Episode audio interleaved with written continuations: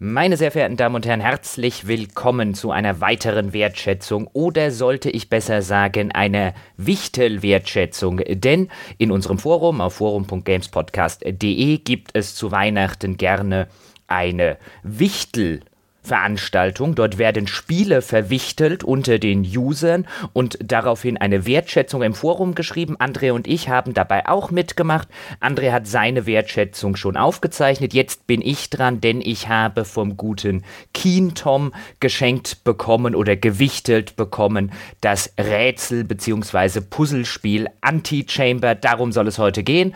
Und eingeladen dafür habe ich mir den fantastischen, den großartigen Sebastian Stange. Hallo Jochen, hallo liebe Zuhörer und ich bin schon gespannt, wie du dieses Spiel, das sehr viel mit ja, dem Raum und dem Visuellen arbeitet, mit Worten darstellst. Ich bin sehr gespannt. Ja, das wird tatsächlich eine kleine Herausforderung an meinen Wortschatz, denn Antichamber ist eines jener Spiele, die sich sehr, sehr schwer erklären oder in Worte fassen lassen. Ich werde mein Bestes tun. Wie ich schon erwähnt habe, handelt es sich bei Antichamber um ein Rätsel-Schrägstrich Puzzlespiel. Man spielt es komplett aus der Ego-Perspektive. Und bevor wir zum eigentlichen Gameplay kommen, eine Geschichte nämlich existiert nur sehr, sehr rudimentär, kein Plot im klassischen Sinne. Also man darf es sich nicht vorstellen wie jetzt zum Beispiel so ein Portal, sondern es ist wirklich komplett ausgelegt auf die Rätsel ohne einen großen narrativen Strang.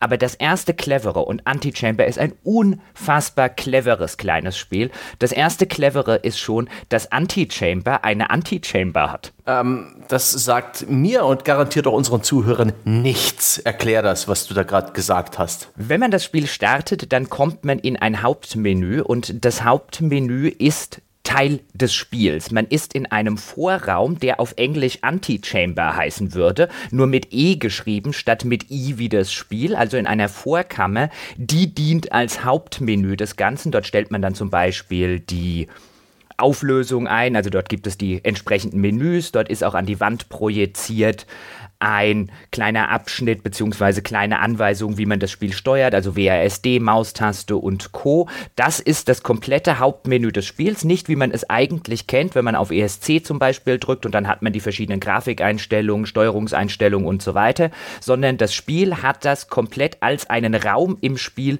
visualisiert, durch den man sich dann auch tatsächlich bewegen kann und der ist im wahrsten Sinne des Wortes, das Wortspiel funktioniert natürlich nur im Englischen, eine Anti-Chamber, nämlich eine Vorkammer. Okay, das ist genehmigt. Allerdings, mh, hm, so ein Menü als Raum, in dem man herumläuft, das klingt ja eigentlich schon eher plump und doof. Aber bei dem Spiel passt's? Bei dem Spiel passt es total, weil dieser Menüraum auch dazu dient, die einzelnen Rätselkammern anzusteuern. Denn Antichamber ist ein Spiel, das so einen ganz kleinen, leichten Metroidvania-Aspekt hat.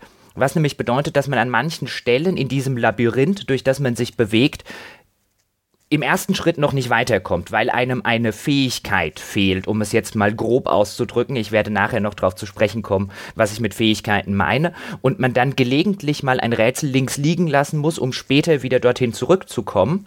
Und diese Anti-Chamber bzw. dieser Menüraum, den man jederzeit kann man im Spiel in den durch Drücken der ESC-Taste zurückkehren. Dann wird man da sozusagen wieder zurück reingebeamt. Dort gibt es auch eine Karte der bisher entdeckten Rätselräume, die man dann von dort direkt anspringen kann. Also das ist sozusagen gewissermaßen das Zentrum dieses Labyrinths, durch das man sich dort bewegt. Ah, okay, also bewegen wir uns in Anti-Chamber in der Ego-Perspektive durch ein dreidimensionales oder sogar noch äh, mehrdimensionales Labyrinth und müssen den Ausgang finden. Das scheint das Ziel zu sein. Ist dir das immer klar?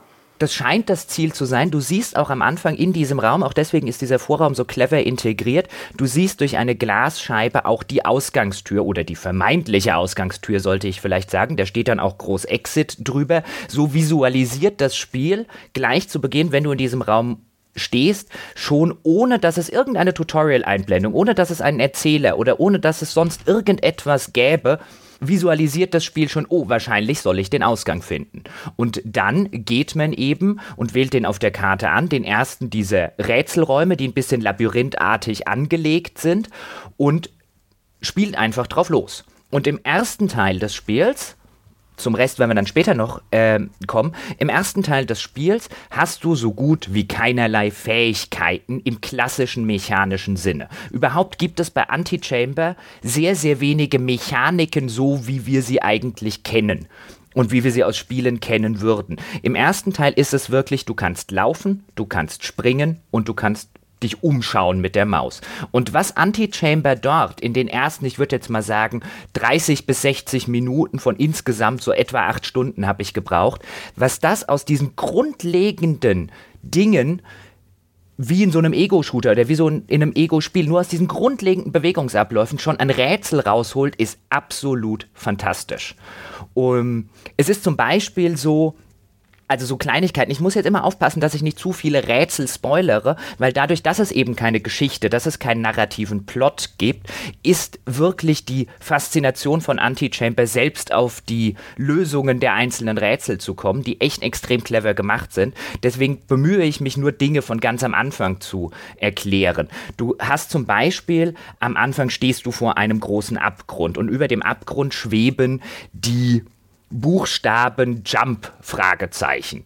Und dann nimmst du halt Anlauf und versuchst drüber zu springen, stellst fest, das schaffst du nicht, fällst unten in ein Loch rein und dann geht es von dort unten, geht es nahtlos weiter. Du kannst also im Spiel nicht sterben und da werden dir andere Sachen ein bisschen beigebracht und dann kommst du irgendwann, so nach 10 Minuten, Viertelstunde, stehst du wieder an diesem Abgrund und dann schwebt nicht mehr Jump drüber, sondern Walk Fragezeichen. Und dann benutzt du die ja die, die Gehen-Funktion statt dem normalen Rennen, die du einfach mit der Shift-Taste auslöst und dann stellst du fest, oh, plötzlich, wenn du gehst, bildet sich eine Brücke über diesen Abgrund hinweg und so hast du gelernt, okay, manche Abgründe, manche Hindernisse, die kann ich einfach durch Gehen statt durch Laufen lösen oder überwinden. Und das zieht sich so wie ein roter Faden durch das ganze Spiel, dass du keine Spielmechaniken näher, näher gebracht bekommst und dass nicht so sehr Spielmechaniken eingeführt werden, sondern dass du mehr oder weniger die Skills, die du erwirbst, sind Erkenntnisse, um es jetzt mal wirklich rudimentär oder auf den, auf den kleinsten gemeinsamen Nenner zu bringen.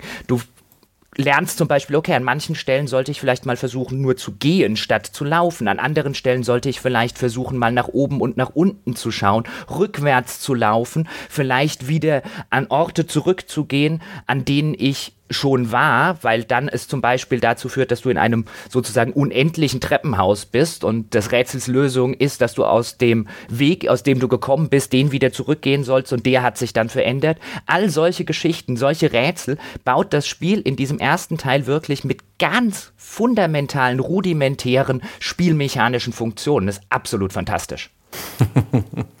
und ich habe auch das Gefühl so vom, vom groben Drüberschauen und von den Trailer gucken, dass es auch in der Phase sehr mit unmöglichem Raum spielt. Das ist ja generell angelehnt an den optischen Stil und den grafischen Stil, denn der Autor des Spiels, das hat ein einzelner Autor tatsächlich alleine entworfen, Alexander Bruce heißt er, hat sich an dem niederländischen Künstler MC Escher orientiert.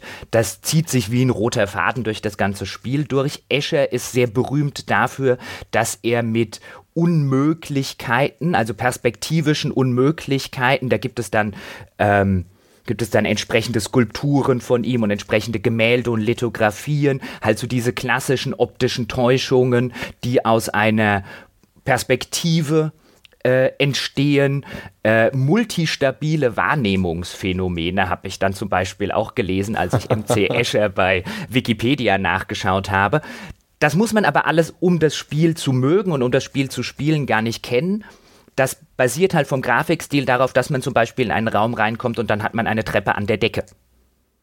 Also das sind solche Geschichten, wo sich das Spiel einfach schon optisch an diesen optischen Täuschungen, an diesen perspektivischen Unmöglichkeiten, die sich dann doch nicht als Unmöglichkeiten entpuppen, wenn man einmal gelernt hat, wie sie funktionieren, dass sich das Spiel optisch daran durchaus anlehnt. Also wer die Gemälde, Lithografien und so weiter von Escher kennt oder einfach mal bei Google den Namen eingibt und dann die Bildersuche bemüht, der wird relativ schnell feststellen, dass er dort in Antichamber sehr, sehr viele Ähnlichkeiten und Replikas teilweise von so etwas findet. Aber es ist schon eine Art Spiel, das unsere gewohnte Form des Mapping im Kopf, das heißt das Erfassen des Raumes und sich das so verbildlichen, wo äh, welcher Raum ist und wo es weitergeht, ein bisschen auf die Probe stellt, weil sich der Raum ja eben auch unmöglich verhält. Ich habe da eine Szene gesehen, wo jemand vier, fünf Mal rechts abgebogen ist und trotzdem nicht äh, an den Ursprungsraum zurückgekehrt ist. Sowas finde ich äußerst inspirierend. Ja, das ist total toll. Und das Schöne daran ist, du kannst dich trotzdem nicht verlaufen in dem Spiel, weil du eben jederzeit Zeit mit der ESC-Taste zurück in diese Anti-Chamber springen kannst und dann dort die einzelnen Rätselräume, wo du schon gewesen bist, nochmal anwählen kannst. Das heißt, selbst wenn du gerade das Gefühl hattest, und ich hatte das wirklich sehr selten, dass ich mich wirklich verlaufen habe, dann bietet dir das Spiel auch noch eine sehr, sehr einfache Möglichkeit, wieder an den Ursprungspunkt oder an den Einstieg dieses Rätselraums zurückzukehren, wenn du das denn möchtest. Aber in der Regel hat das einen wunderbar schönen organischen Flow, dass du dich einfach von Rätsel zu Rätsel bewegst. Klar, ab und zu stellst du fest, die kannst du noch nicht lösen, nicht weil dir ein Gegenstand fehlt. Auch das gibt es, kommt im weiteren Spielverlauf noch dazu, wenn wir gleich drauf eingehen. Aber selten fehlt dir der Gegenstand. Meistens fehlt dir lediglich die Erkenntnis, die du dann später oder im Laufe des Spiels erwirbst, wie du die ganz wenigen Dinge, die dir zur Verfügung stehen und sei es nur das Laufen richtig einsetzen kannst. Es gibt zum Beispiel wie gesagt, ich bemühe mich, dass ich so wenig wie möglich verrate, aber an manchen Stellen muss man es einfach so ein bisschen konkretisieren, sonst bleibt es ja bloße Behauptung, was ich hier erzähle. Es gibt zum Beispiel einen Raum, da kommst du rein und dann siehst du oben an der Decke so eine farbige, ja, so eine farbige, oder da geht so ein bisschen so einen farbigen Gang, der noch nach oben weitergeht. Und dann guckst du nach oben weil du wissen willst, was da ist. Und dann steht dort Don't look down, also guck nicht nach unten. Und das erste, was ich natürlich gemacht habe, ich habe nach unten geguckt, was dann dazu führt, dass sich der Boden dieses Raumes auf, auflöst und man nach unten fällt und dann sozusagen wieder in diesen Raum zurückgehen muss. Und das Rätsels Lösung besteht darin, den Raum wieder zu verlassen, indem man immer weiter nach oben guckt. Und das ist halt so eine Fähigkeit, beziehungsweise so eine Erkenntnis, ah, so kann ich das auch lösen, die jetzt nicht auf den Erwerb von irgendwelchen äh, Gameplay-Gimmicks und so weiter ausgelegt ist, sondern einfach nur ein, ah, okay, so kann ein Rätsel auch funktionieren. Manchmal muss ich vielleicht in die entsprechende Richtung gucken, beziehungsweise nicht in die entsprechende Richtung gucken. Mhm. Das erinnert mich ein bisschen, was du erzählst, an The Witness und seine Art und Weise, wie es mit Rätseln dir neue Regeln beibringt. Bei The Witness ist das aber alles 100%, zumindest nahezu 100% klar, logisch und erkennbar, also auch durch spezielle Symbole kodiert. Hier scheint es eher so zu sein, dass es dir ein paar Konzepte in die Hand Hand gibt, die du hier und da ausprobieren kannst? Oder sind die Rätsel als solche stets gekennzeichnet? Gibt es irgendwie eine Art Color Coding? Ist dir dann, sobald du eine dieser neuen Erkenntnisse getroffen hast, plötzlich völlig klar, wie du ähm, äh, an Stelle X weiterkommst? Ja, das ist ein bisschen eine kompliziertere oder komplexere Antwort auf die Frage. Zum einen, ja, es gibt durchaus und arbeitet das Spiel, um dich darauf hinzuweisen, hier ist irgendwas durchaus mit Color Coding sehr viele Bereiche, nicht alle, aber sehr viele Bereiche des Spiels sind einfach in einem ganz abstrakten, einfachen Schwarz-Weiß gehalten. Da hast du dann wirklich einen weißen Boden, eine weiße Decke, weiße Wände, nur getrennt durch ganz einfache schwarze Striche und dann kommst du in einen neuen Raum rein und dann wabert irgendetwas Neongrünes oder so oder Neongelb. Also da arbeitet es dann sehr mit deutlich erkennbaren Farbtupfern in einer ansonsten farbärmeren Umgebung, um dich so ein bisschen Color Coding darauf hinzustoßen, hey, das ist was, guck dir das mal an.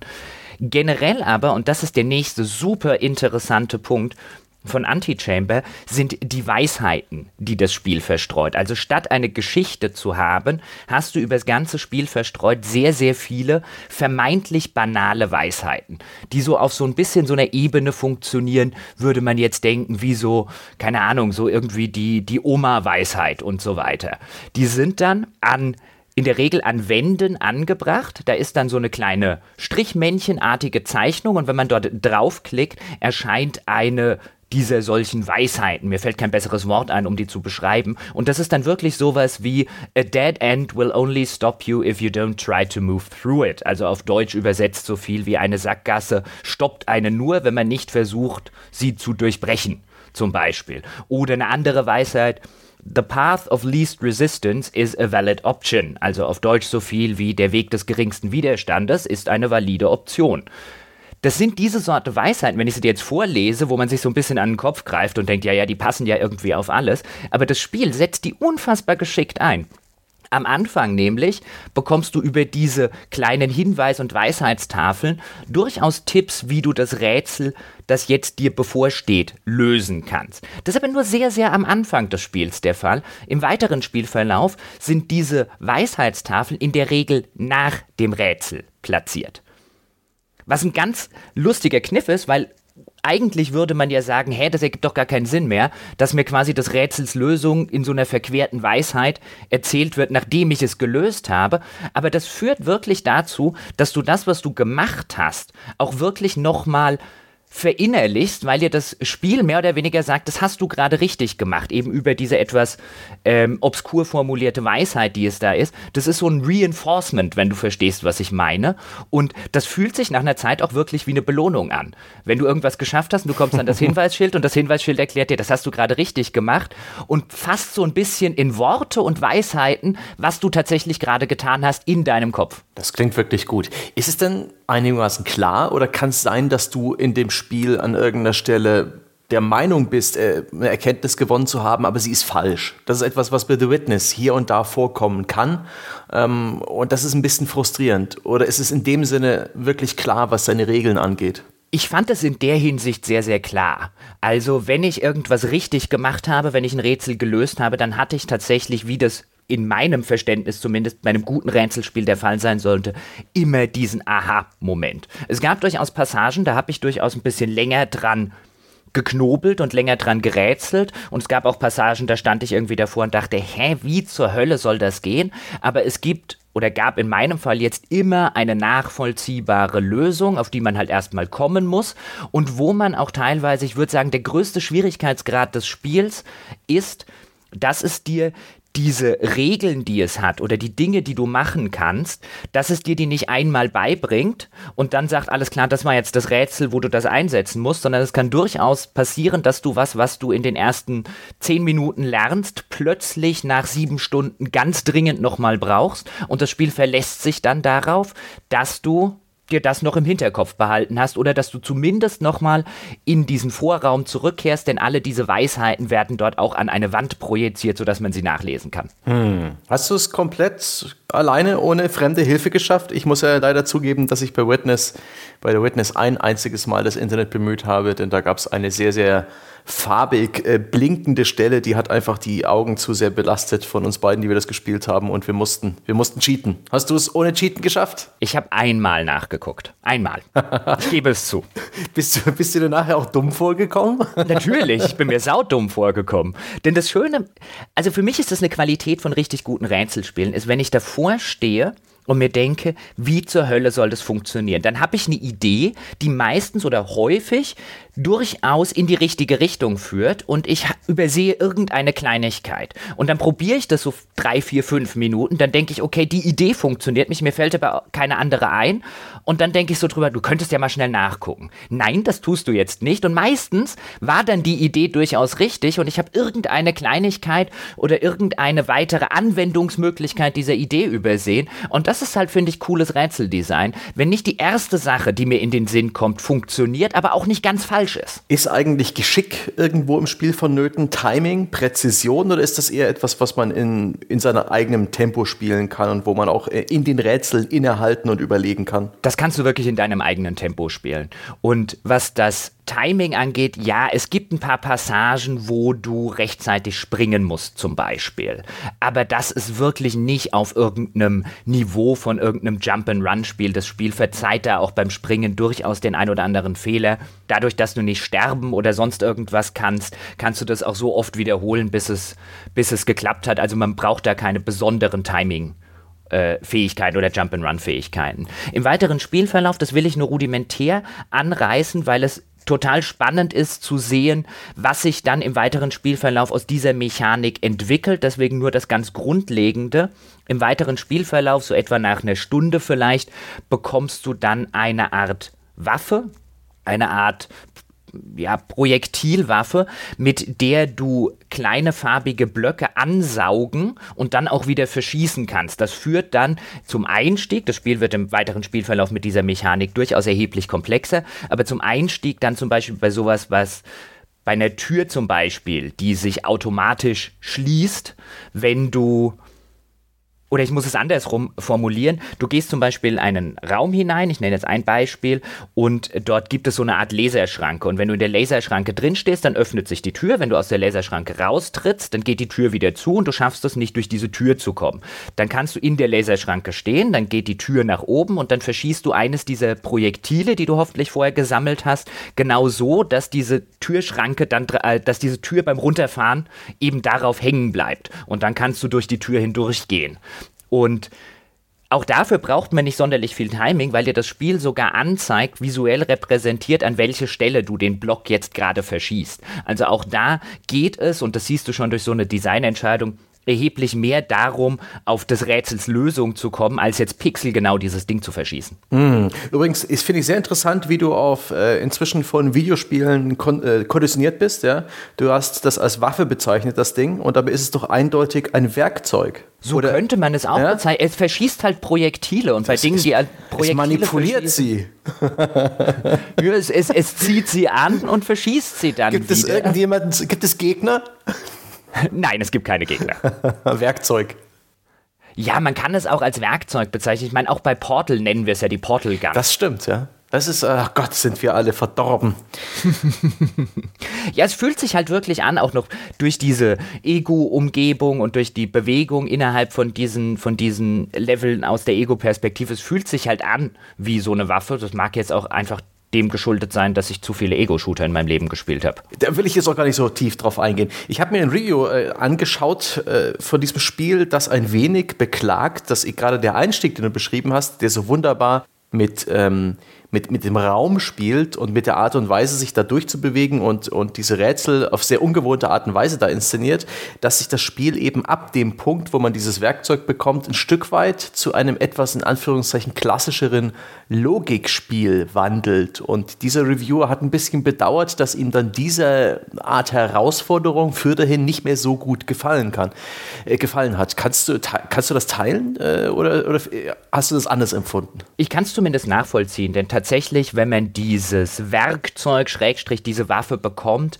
wird es eher zu einem klassischeren Logikspiel im Sinne von, wo platziere ich die Blöcke und so weiter. Dann gibt es zum Beispiel Sachen, einen großen Abgrund überwinde ich dann oder beziehungsweise aus einer Grube komme ich heraus, indem ich mir mit diesen Blöcken dann eine Treppe baue und so weiter und so fort. Da wird es klassischer, aber es hat immer noch durchaus Stellen, wo es dann wieder auf Dinge, die du eben am Einstieg, bevor du dieses Werkzeug bekommen hast, gelernt hast, auch wieder darauf zurückgreift. Das sind eigentlich so ein bisschen die Highlights.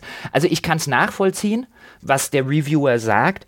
Ich würde aber andersweitig argumentieren, das Spiel schafft es schon in seinem Einstieg so lange ohne dieses Werkzeug auszukommen, wie kein anderes Puzzlespiel, was mir einfallen würde, das wirklich nur davon lebt, dass ich laufen, mich umschauen und rennen kann.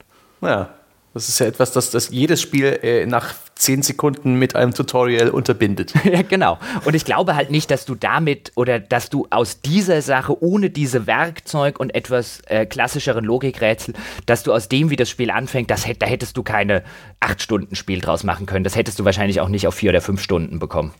Wie ist denn das, wie motiviert dich das Spiel weiterzumachen oder gibt es irgendeine Art coole Belohnung für die schwierigen Rätsel? Du hast ja vorhin schon diese Sinnsprüche angesprochen, aber zum Beispiel wieder Beispiel Witness, äh, weil ich es halt wirklich sehr gerne gespielt habe und, um, und das sehr präsent ist. Da gibt es halt sehr offensichtliche äh, Rätsel, sehr offensichtliche Ziele. Es gibt diesen großen Berg in der Mitte der Insel und als, als Höhepunkt des Spiels praktisch im Finale, da gerät man auch noch in diesen Berg hinein und arbeitet sich nach unten. Das ist super faszinierend und auch von, vom, vom grundlegenden von der Sogwirkung funktioniert das. Ich will das weiterspielen. Es gibt mir auch dafür, es beschenkt mich auch ein Stück weit dafür, audiovisuell ein Stück weit, dafür, dass ich es weit geschafft habe. Gibt es irgendeine Form von, von solchen, von so einer Eskalation, von einer gewissen Inszenierung, von einem gewissen, äh, von einer gewissen Motivation in dem Spiel, die dich ein bisschen weiterbringt? Weil so wie es aussieht, ist es ja doch recht schlicht. Und ist es jetzt nüchterner Rätselraum an nüchternen Rätselraum oder gibt es irgendeine Art, eine Form von Steigerung? Naja, nüchtern würde ich es jetzt nicht nennen. Es setzt vielleicht auf durchaus eine abstrakte Darstellung, aber dadurch, dass es sich eben an MC Escher zum Beispiel orientiert, Nüchtern ist es jetzt nicht unbedingt, wenn man in einen Raum hineinkommt, in dem eine Treppe am Boden und eine Treppe an, eine Treppe an der Decke ist zum Beispiel. Oder in dem irgendwelche seltsamen neongrünen Symbole wabern.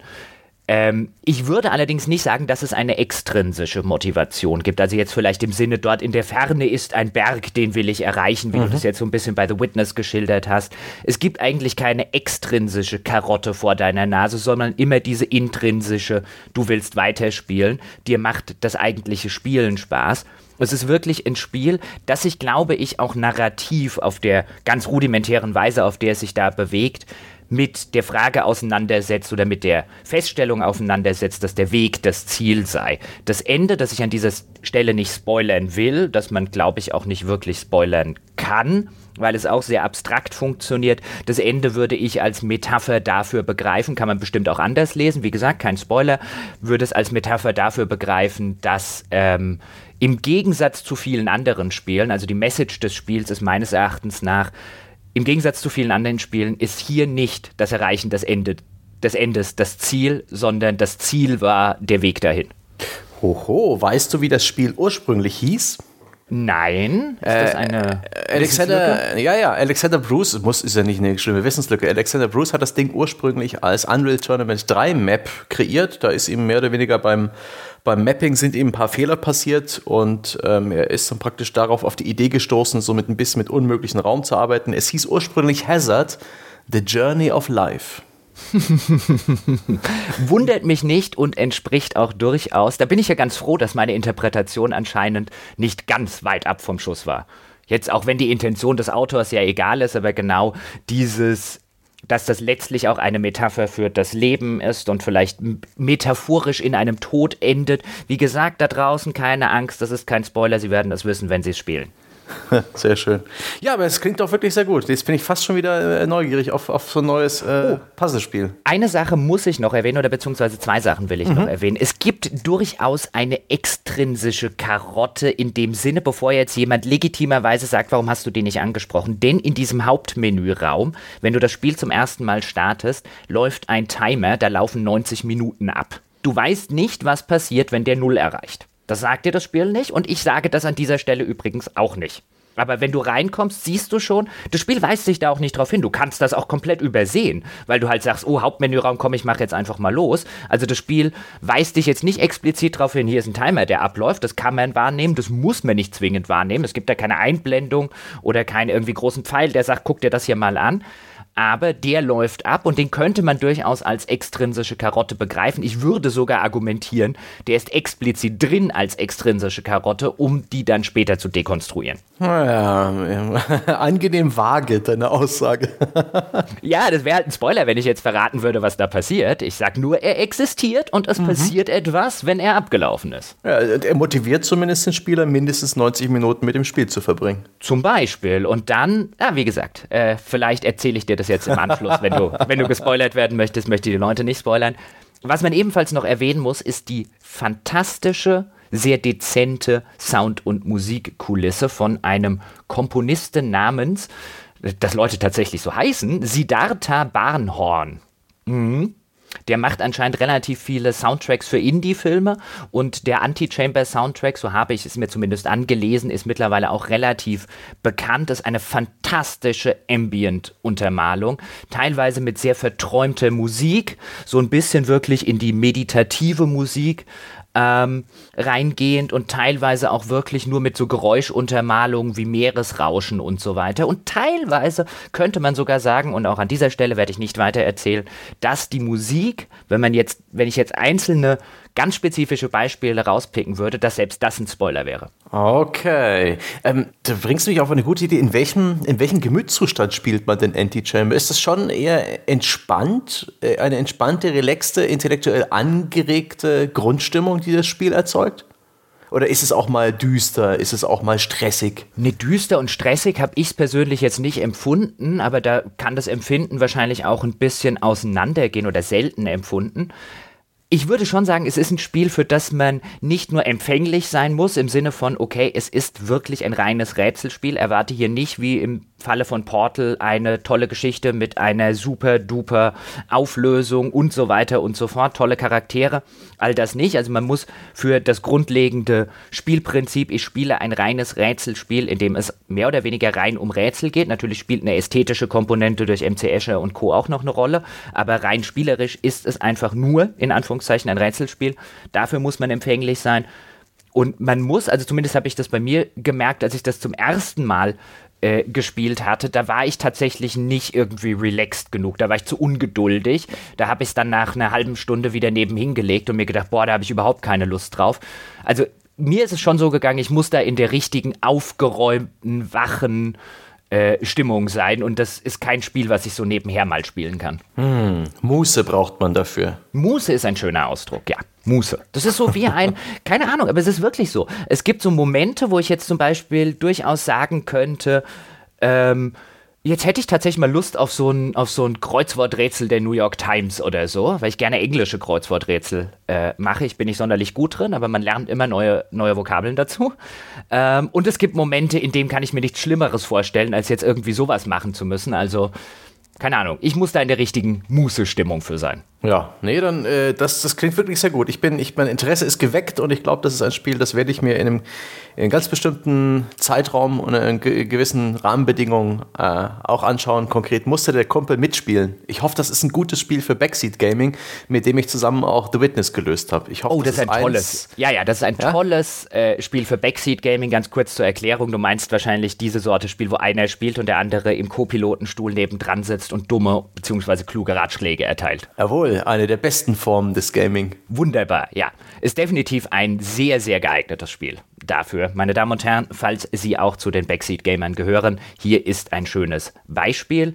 Spiel ist schon etwas älter, kam, glaube ich, 2013 raus, ging total an mir vorbei. Ich wusste, dass es existiert und wusste, dass es sehr positiv besprochen wurde. Ich hatte es nie gespielt.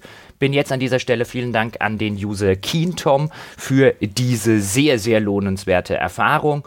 Und wie man jetzt aus meinen Ausführungen wahrscheinlich schon entnommen hat, würde ich jederzeit sagen, unter den Voraussetzungen, die ich gerade skizziert habe, eben, dass man für dieses Grundlegende, es ist nur in Anführungszeichen ein Rätselspiel, ja, kein, keine Erzählung, keine große Narration, keine besonderen Plot-Twist am Ende und so weiter, wie vielleicht bei Portal, da ist es seine 18,99 Euro, die es derzeit kostet, durchaus wert. Wie gesagt, ich habe etwa acht Stunden gebraucht. Das hat auch eine ordentliche Spiellänge für sowas. Würde jetzt auch nicht sagen, ich hätte jetzt gerne noch acht Stunden weitergespielt. Das hat eine sehr, sehr gute Spiellänge für sowas. Das Ende hat mich durchaus, mag wahrscheinlich dann von der Interpretation des Einzelnen abhängen, aber mich hat es durchaus sehr, sehr zufrieden zurückgelassen. Ich fand das eine sehr schöne Metapher. Ich habe gelesen, andere Leute saßen eher so davor, boah, ich hasse solche offenen Enden. Für mich war es kein offenes Ende. Fand die Metapher sehr schön, die hat zum restlichen Spiel gepasst. Definitiv eine Vollpreisempfehlung. Und äh, wenn man es in irgendeinem Steam-Sale für die Hälfte oder für 75 Prozent oder so reduziert bekommt, ich meine, bei Spielen, die jetzt so viele Jahre auf dem Buckel haben, findet man sie dann ja auch gerne mal zu 75 oder sogar zu 90 Prozent reduziert, dann ist es ein absoluter No-Brainer, das Ding mitzunehmen. Ja, wunderbar. Das werde ich definitiv tun. Danke für deine Ausführungen, Jochen. Dann danke ich dir, dass du ihnen gelauscht hast und natürlich auch an Sie, meine sehr verehrten Damen und Herren. Vielen Dank, dass Sie diesen Ausführungen ebenfalls gelauscht haben, so wie der Sebastian Stange. Ich hätte mich jetzt beinahe versprochen, denn das ist ja, weil es eine Wichtelwertschätzung ist, keine Bäcker-Folge, sondern eine Folge für alle. Falls Sie Lust bekommen haben auf noch mehr Wertschätzungen anhand dieser Wertschätzung, dann schauen Sie doch einfach mal auf www.gamespodcast.de vorbei. Für 5 Dollar im Monat bekommen Sie alle fantastischen Spielesachen, die wir machen. Und an dieser Stelle an die bisherigen Bäcker auch nochmal vielen lieben Dank für eure Unterstützung. Wir hören uns demnächst bei einem unserer Formate wieder. Bis dahin machen Sie es gut.